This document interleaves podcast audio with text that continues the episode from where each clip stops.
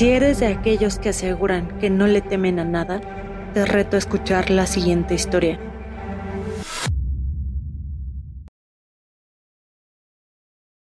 Fue una boda pequeña. Quizás, si se hubiera celebrado en una iglesia o en cualquier otro lugar sagrado, Celia habría estado a salvo de esa fuerza maligna. Pero fue una boda casera. Los invitados ya se habían sentado. Conversaban en susurros. Cuando Mary Macpherson comenzó a cantar con su voz dulce de contralto. En la biblioteca, Bob Hanson, el joven asistente del conservador del museo, sonreía débilmente a su padrino, que además era su jefe. Walter Ferris le devolvió la sonrisa, palmeándose el bolsillo de la chaqueta. Claro que tengo el anillo, dijo. Está aquí. Además, añadió, tengo otros seis anillos conmigo por si acaso el tuyo se pierde. Ante la mirada confundida de su sobrino, el conservador sacó una pequeña cajita de piel y la abrió, mostrando media docena de curiosos círculos de metal con una piedra semipreciosa. Fui corriendo hasta Peabody de camino hacia aquí, le explicó. Y él me dio la mercancía que había llegado de Londres. Son bonitos, ¿verdad? El novio asintió, aflojándose el cuello de la camisa. Quizás por décima vez en los últimos tres minutos, volvió a mirar el reloj. Luego, empezó a ponerse nervioso cuando la puerta del estudio se abrió, dando paso a una joven con un lindo vestido blanco y una cesta con pétalos de rosa. Sonrió a su futuro cuñado y lo tomó de la mano, mostrando una hilera de dientes blanquísimos. Bob. Celia me ha dicho que si tú o el señor Perris le puedes prestar algo del museo para que lo pueda llevar de adorno. Ya tiene algo nuevo y algo azul. Solo necesita algo viejo. Ambos hombres se rieron, agradecidos ante cualquier cosa que relajara la tensión de la espera. Ferris se acercó al teléfono sonriendo. De pronto recordó el estuche de piel que había vuelto a meter en el bolsillo. El canoso conservador del museo miró las joyas brevemente, Luego, eligió un anillo de metal negro, de forma hexagonal y con un extraño símbolo grabado en cada lado. Aquí tienes, querida. Seguramente es la reliquia más vieja de nuestra colección, un antiguo anillo de compromiso babilónico. La inscripción reza, mía, amantísima, mía, por toda la eternidad. Muy romántico, ¿no? La muchachita de las flores asintió con la risita cómplice de un conspirador. Pronto, desapareció de nuevo por la puerta del estudio, y enseguida comenzaron a entrar los primeros miembros del cortejo. Bob se enderezó como el condenado que marcha a la silla eléctrica y sonrió a su tío tímidamente. Ya no hay quien me salve, se quejó mientras caminaban juntos hacia el altar donde se iba a celebrar la ceremonia.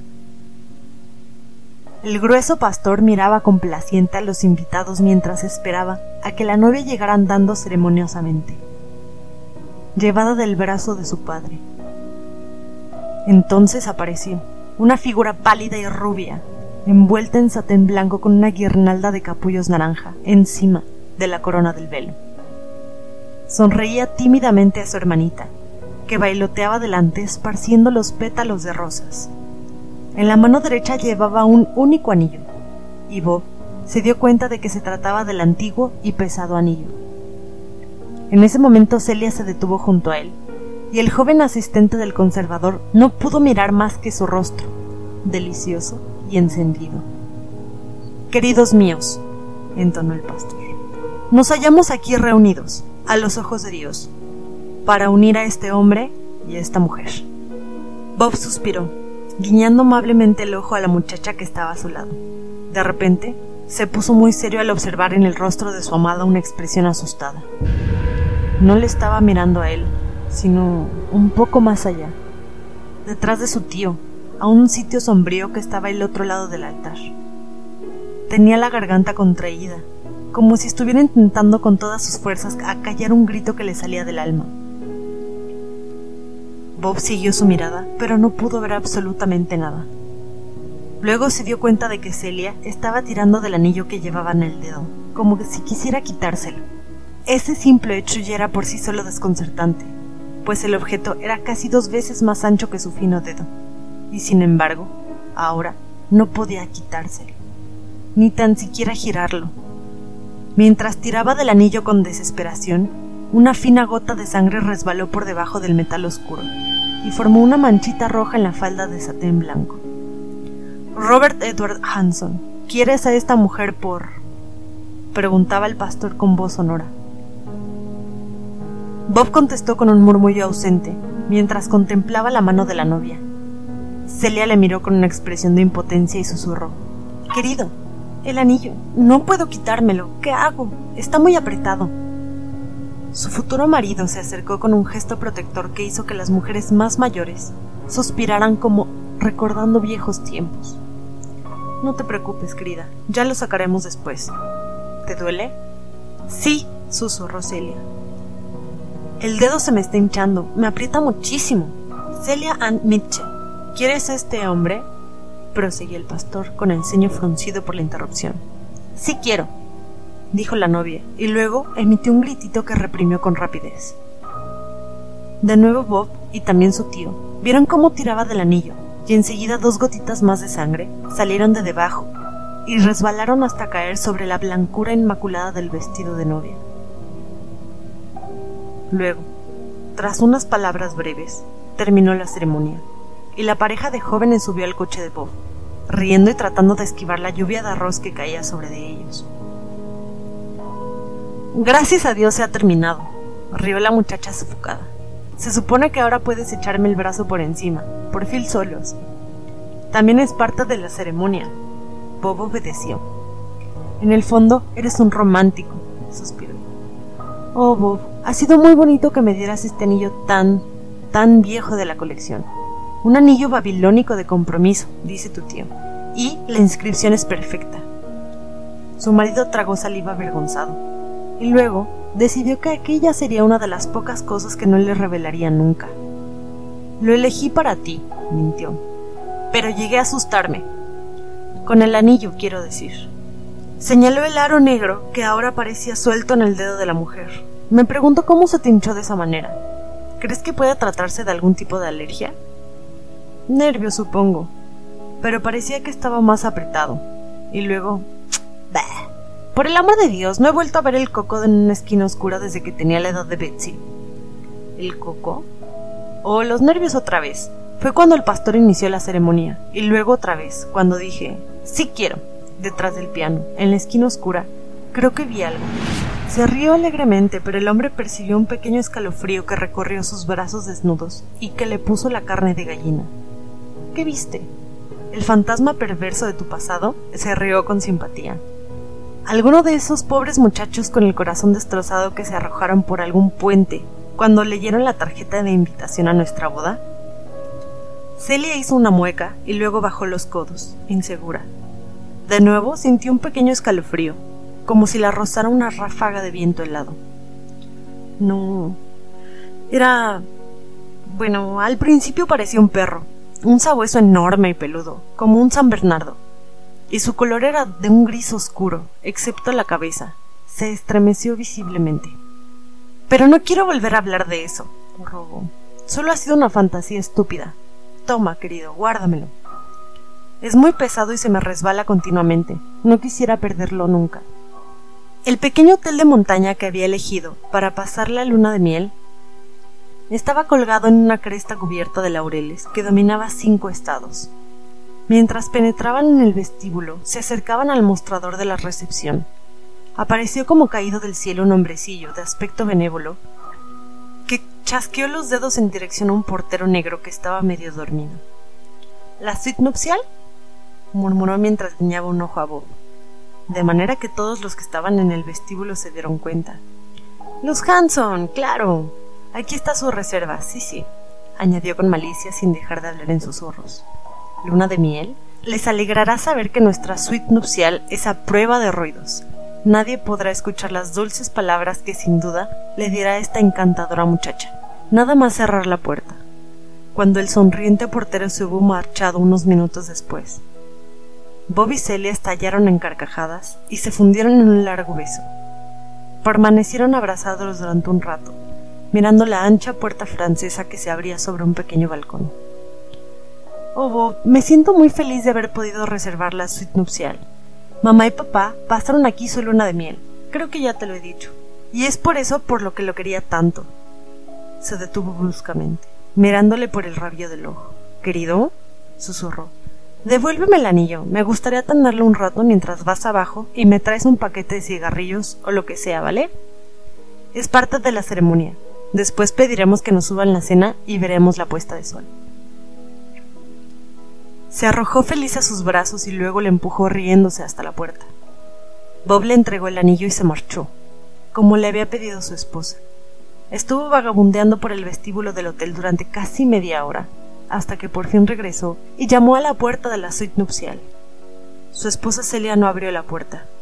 El sol se había puesto detrás de las montañas y algunas estrellas diminutas comenzaban a brillar. Bob llamó de nuevo, un poco más fuerte, a la vez que pronunciaba el nombre de su esposa, se produjo una respuesta, una voz chillona y áspera que le gritó en un lenguaje que no había oído jamás. Era una voz femenina. Se parecía a la de Celia y, sin embargo, no era suave ni melodiosa como la de ella. Pudo distinguir una o dos palabras, Sigurat y Shimtu, seguidos de unos sonidos que parecían una especie de cántico, en Mailuaguelum. Bob asombrado y muy nervioso, comenzó a porrear la puerta, temeroso de los sonidos que provenían del interior. Se trataba, como describiría luego, de un sonido susurrante, como si se hubiera levantado un viento muy fuerte, aunque en el exterior la noche era tranquila y cálida, con relámpagos esporádicos que iluminaban el cielo por el sur. Dos veces escuchó una especie de sonido profundo, horrible, como el gruñido de un mono, pero acompañado de retazos de palabras. Desesperado, empezó a empujar la puerta con todas las fuerzas de sus hombros. Se abrió de golpe al tercer impacto, y el joven recién casado estuvo a punto de caer, seguido de cerca por el portero y el recepcionista de rostro amable, que habían oído el barullo desde abajo. Celia yacía en la amplia cama de matrimonio, envuelta en un vestido de color verde pálido que colgaba hecho jirones. La sangre salía de su boca y apenas había una porción de su cuerpo, delgado y casi desnudo, que no tuviera una marca de violencia. Estaba boca arriba, gimiendo, con los ojos medio cerrados. Pero, como los tres hombres descubrieron mientras corrían a su lado, la expresión de su rostro no mostraba dolor o pánico, sino un éxtasis indescriptible una felicidad salvaje, casi histérica. Movió los labios, pronunciando una sencilla palabra, cuando Bob se inclinó sobre de ella. Su joven rostro se crispó en una mueca horrible. ¿Campana? repitió Bob. ¿Qué campana, querida? Ah, ¿no podías llamar pidiendo ayuda? ¿Qué ha pasado? ¿Cómo es posible que ese demonio, o lo que sea, se volvió hacia el aterrorizado recepcionista y miró detrás de él? la fila de huéspedes que curioseaban desde el umbral. ¡Hagan algo! chilló Bob. ¡Llamen a la policía! Mi esposa ha sido. Ah. Prefirió no pronunciar aquellas terribles palabras. Luego puso la mano de Celia en su mejilla, maldiciendo y hablándole suavemente a un mismo tiempo. Mientras lo hacía, el enorme anillo babilónico resbaló de su dedo y fue rodando hasta el pie de Bob. Una sección de su parte exterior en forma de hexágono se abrió, y el joven marido recogió el anillo distraídamente, mirando el compartimiento oculto. En su interior, enmarcado en un delgado triángulo de oro, había una pequeña pieza de tejido que en un primer momento le pareció seda mezclada con un hilo negro. Luego Bob vio que el médico del hotel se abría paso entre la gente y cerraba la puerta de la habitación tras él. ¿Usted ha hecho esto? le preguntó con frialdad. Joven, le recomiendo que visite a un psiquiatra y que anule su matrimonio de inmediato. Usted es un veterano, ¿no? A veces hay determinados momentos en los que la fatiga del combate. ¡Basta! Bob estalló. Yo me encontraba en el vestíbulo. Alguien ha debido de llamar después de que me fuera, y Celia abrió la puerta, creyéndose que era yo. Está claro que nadie pudo haber subido por el balcón. Está bien, está bien, muchacho, tranquilícese. Mi nombre es Markham, He sido el médico de este hotel desde hace 18 años, pero jamás me había encontrado con nada, dígame, ¿Tiene algún rival o enemigo que sea capaz de esto? Esto ha sido hecho por una mente trastornada, obviamente. Un maníaco con marcadas tendencias sádicas. Yo no le recomendaría, añadió, que su esposa se moviera en varios días. La han arañado con saña. No tiene heridas graves, y lo peor ha sido el shock. ¿Quiere que se lo notifique a alguien? No, sí. A mi tío Walter Ferris, por favor. Es el conservador del, del Museo Estatal. Dijo Bob distraído. ¿Por qué la habré dejado sola, aunque solo fueran unos minutos? Quería estar a solas un rato, como todas las novias y yo. El doctor puso una mano sobre su hombro. Claro, dijo amablemente, aunque con una expresión de cautela en los ojos. Ahora, hijo, dígame, ¿sufre de dolores de cabeza con frecuencia? Mm, ¿Pérdida de la memoria? ¿Pesadillas recurrentes en las que usted... ¡Por Dios santo! gritó. Usted piensa que ya le hice eso a la pobre Celia. Que soy un enfermo mental y que no recuerdo nada. Pero sí lo recuerdo. Hablamos del paisaje y de que pediríamos que nos subieran la cena.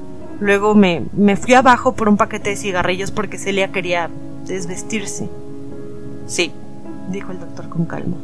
Pero el recepcionista me ha dicho que usted ha estado en la habitación con su mujer desde casi una hora antes de que bajara al vestíbulo solo, y que parecía nervioso, según uno de los porteros. Sonrió. Bueno, eso es normal en un recién casado, pero... Pero no pudo haberlo hecho. ¿Cómo voy a hacerlo? Avanció hacia el médico. Doctor, una vez, cuando era niño, me caí de un pony, me golpeé la cabeza. ¿Es posible que eso Puede ser, asintió el médico con delicadeza, y luego se dio cuenta de que el joven cada vez estaba más nervioso. Usted ha sufrido un shock terrible. ¿Qué le parece si se hospeda en la habitación contigua a la mía durante esta noche? Y por la mañana... ¿Qué anillo más raro tiene ahí? Es muy antiguo, ¿no? Tiene un escarabajo genuino de la tumba de Ramsés y un ídolo maya. Qué pequeño y qué horrendo. ¿Le importa si le echo un vistazo? Bob Hanson bajó la vista tristemente hacia su mano que todavía sujetaba el anillo babilónico que su tío había regalado a la novia. El médico lo observó por todos sus lados, examinando detenidamente el fragmento de tela que se ocultaba en el compartimiento secreto. Mm, vaya, murmuró. Muy interesante. Un anillo para el pelo, y de los comienzos de la cultura babilónica, según estas escrituras cuneiformes. Hablaba en un tono suave y bajo, llevándose lentamente a Bob Hanson de la habitación en la que yacía su joven esposa, semi-inconsciente y maltratada. Poco a poco, condujo al aturdido muchacho a una habitación que el portero acababa de abrir. Bob se hundió en la cama, bebiendo agradecido de las botellas de brandy que Marham le había puesto en los labios. Luego, una vez más, hundió su cara entre las manos. Celia, gimió, tan dulce e inocente, ¿por qué le han hecho esto? Estoy seguro de que no ha besado a más que un par de chicos en toda su vida, en alguna fiesta escolar o algo así. Crecimos juntos. Yo jamás le haría daño por nada del mundo. El doctor suspiró. En contraste con el joven sano que estaba sobre la cama, parecía cansado y mustio, y sus ojos eran sombríos, acostumbrados a ver toda clase de sufrimientos humanos. También había visto una buena cantidad de crímenes y criminales, y había pasado varios años trabajando en un asilo del Estado. Observó a Bob con cautela, fijándose en cómo se retorcía los dedos como si fueran pequeñas culebras. No se preocupe, le tranquilizó.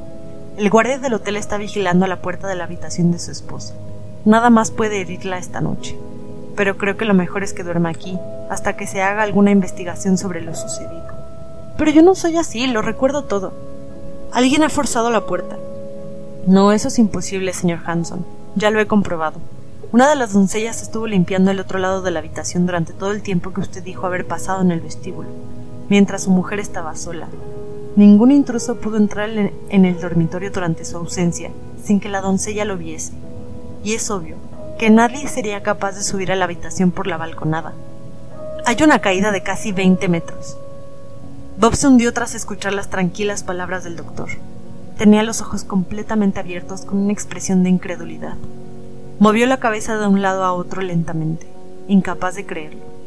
Luego, mientras el médico se encogía de hombros, se arrojó boca abajo sobre la cama, ahogando su llanto. Está bien, dijo con brusquedad. Notifíqueselo a mi tío, por favor. Él hará todo lo que usted crea necesario. Se ocupará de mí y de llevar a Celia a casa. Cerca de la medianoche, después de que el joven Hanson hubiera caído en un sueño inquieto gracias a los sedantes, el doctor salió de puntillas de la habitación, llevando consigo el anillo que Bob había recogido cuando resbaló de la maltrecha mano de su esposo. El doctor Markham sacudió la cabeza. Era un caso muy extraño y trágico. Leyó con ironía la romántica inscripción que figuraba en el anillo de compromiso, traduciendo los extraños símbolos de un pesado volumen que había encima de su mesa mía por toda la eternidad. El médico lanzó un gruñido. No podía hacer nada más excepto ingresar al joven y agradable muchacho en un hospital psiquiátrico, después de que hubiera avisado a sus familiares de la salvaje agresión que había perpetrado a su joven esposa. Marham se sintió delante de la mesa de trabajo y suspiró.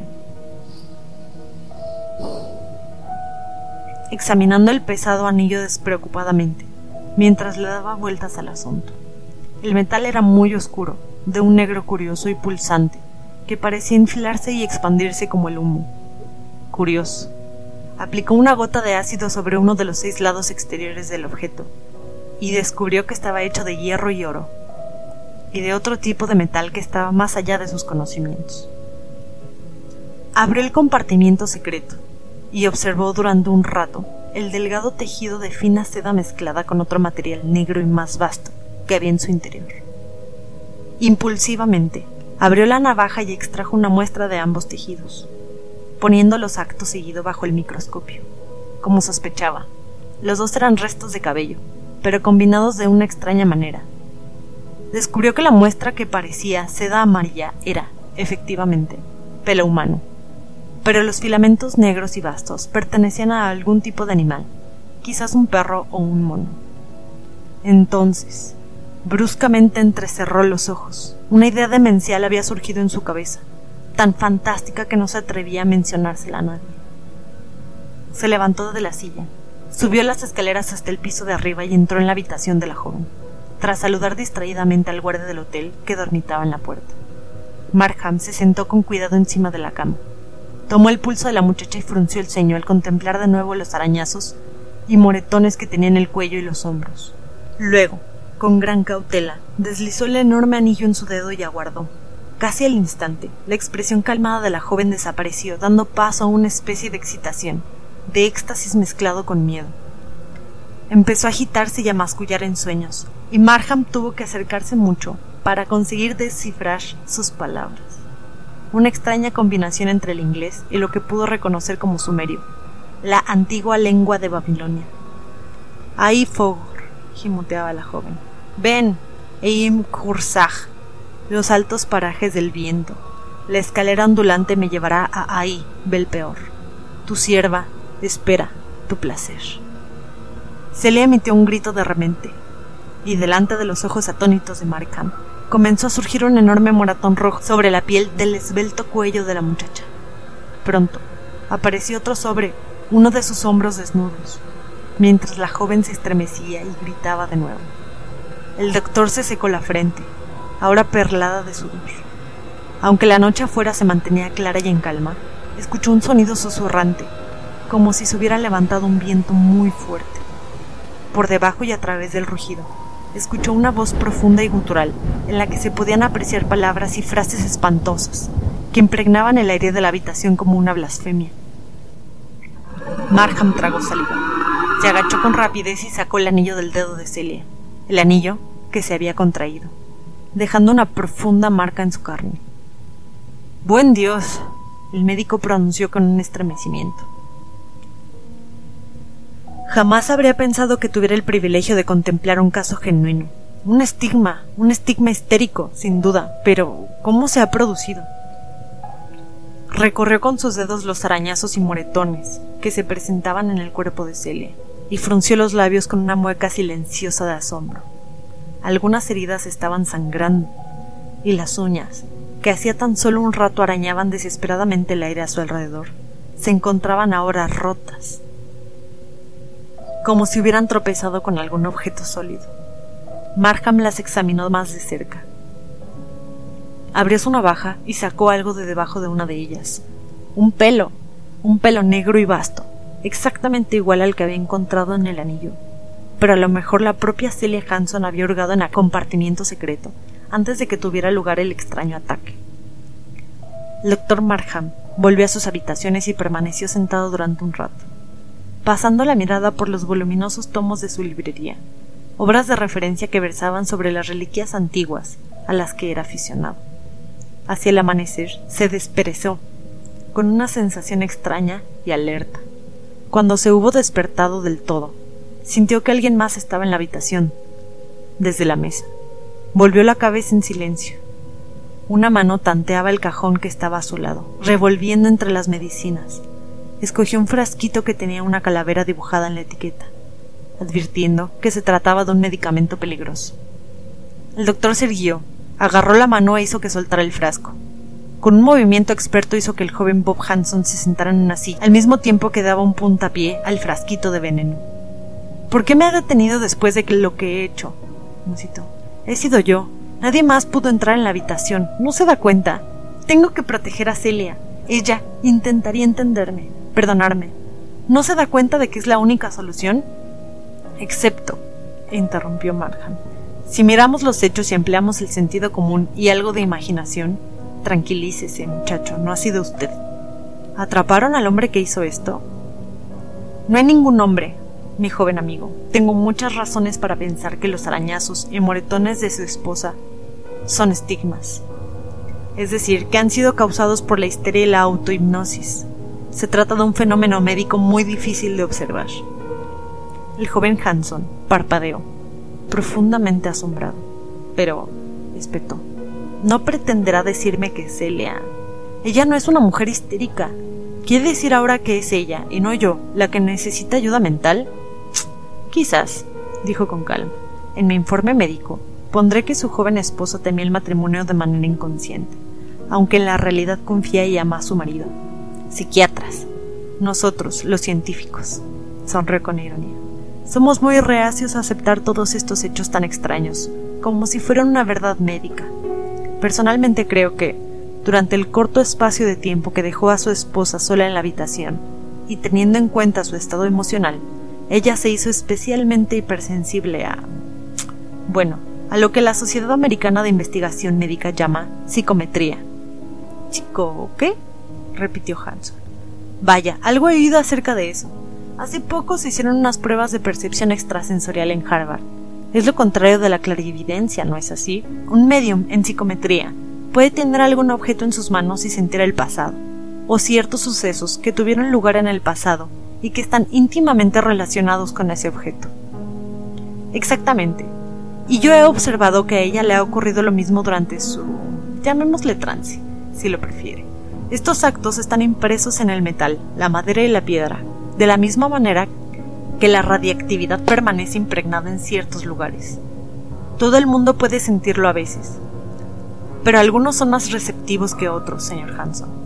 Creo que su mujer es una de esas personas y que revive una experiencia que está fuertemente impresa en el antiguo anillo babilónico que le entregó. Usted lo llama anillo de compromiso, y seguramente eso es lo que es, pero de una manera más espantosa. El doctor tembló visiblemente, luego prosiguió. He examinado con suma atención la inscripción cuneiforme. Resulta mucho más siniestra que romántica. Si a ello le añadimos lo que su esposa musitaba en sueños cuando deslicé el aro en su dedo, Creo que el objeto es un anillo de compromiso de alguna joven novia de la antigua Babilonia, una muchacha virgen de la ciudad de Peor, en el Tigris. Existía una antigua costumbre religiosa, como seguramente usted sabe, entre los adoradores del dios Baal, que en el babilónico es Bel, el señor o poseedor. Se trataba de un rito espantoso. Justo después de la boda se obligaba a la joven novia a que se sentara en el templo y se entregara al primer extraño que arrojara sobre su regazo un puñado de plata. Ella no podía negarse, aunque fuera un ladrón leproso. Después, y solo después, la novia podía marcharse legalmente con su marido. Era una práctica tan inimaginable que los cananeos llamaban al dios el señor de la vergüenza, o Baal Zebub, el señor de las moscas. El extraño, por supuesto, representaba a Abel, un monstruo peludo e indecente con cuerpo de bestia y el rostro lujurioso de un viejo. Pero a veces, si la muchacha era muy hermosa e inocente, el propio Dios reclamaba sus primeros frutos, que era, como se denominaba aquella práctica. ¿Y Celia? Se forzó a pronunciar su nombre. ¿Ella revive? La experiencia de la joven novia de Peor, asintió lúgubremente el médico, por medio de la psicometría. Una experiencia verdaderamente espeluznante. No es de extrañar que su cuerpo se vea afectado físicamente, hasta el extremo de mostrar esas terribles heridas.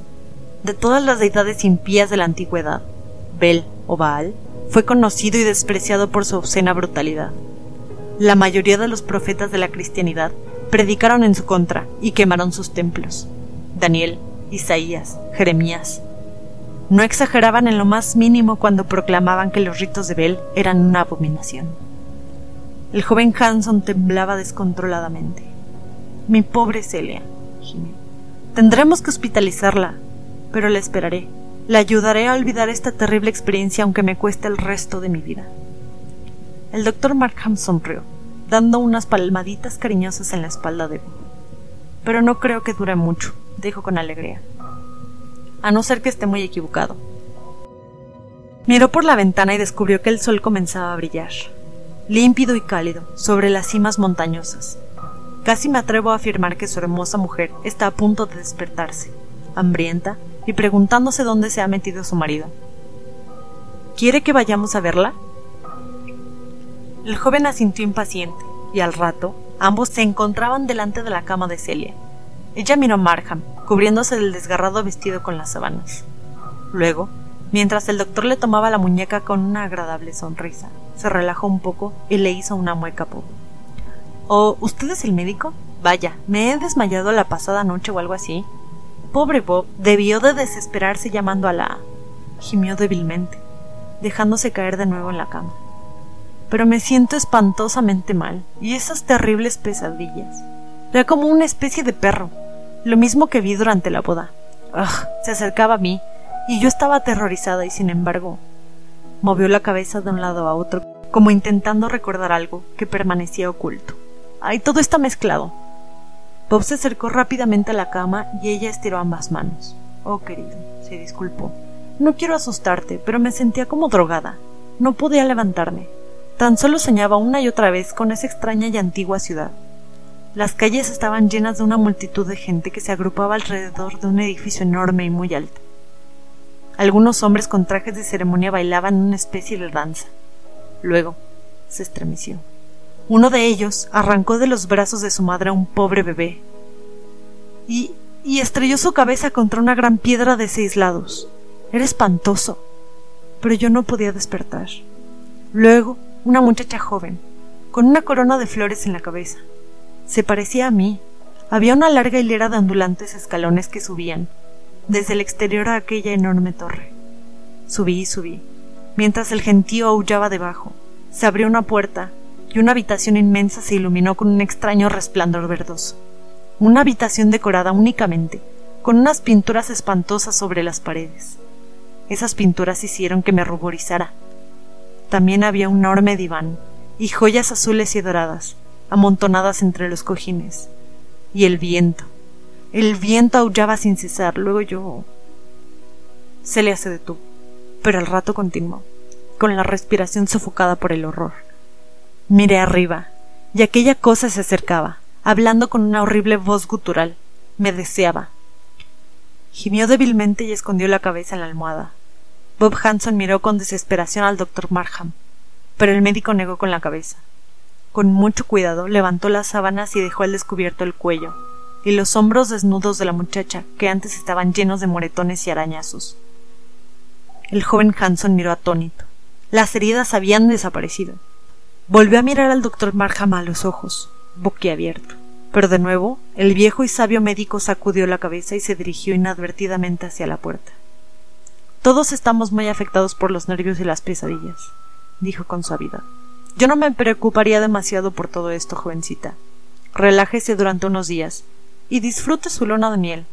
Se encontrará bien en cuanto tome el desayuno en compañía de su amado. Volveré más tarde, mucho más tarde. Cerró la puerta tras de sí, sonriente, y caminó por el pasillo de vuelta a sus quehaceres habituales. El anillo, el maligno anillo de Belpor. Todavía estaba en su bolsillo, y pensaba enviárselo por correo a Walter Ferris junto al relato de todo lo que había sucedido, como el joven Hanson le había sugerido. Bob podría decirle a su esposa que lo había perdido, lo que fuera, con tal de que no volviera a tenerlo cerca y pudiera volver a deslizarlo en su dedo, como muchos siglos antes de Cristo había hecho aquella otra joven novia de peor. Marham frunció el ceño. Había muchas otras premisas sobre este caso que aún no comprendía, y muchas más que ni tan siquiera se atrevía a comprender. Aquel cabello negruzco y vasto en el compartimiento secreto del anillo, por ejemplo, y los restos del mismo que había encontrado en las uñas de Celia.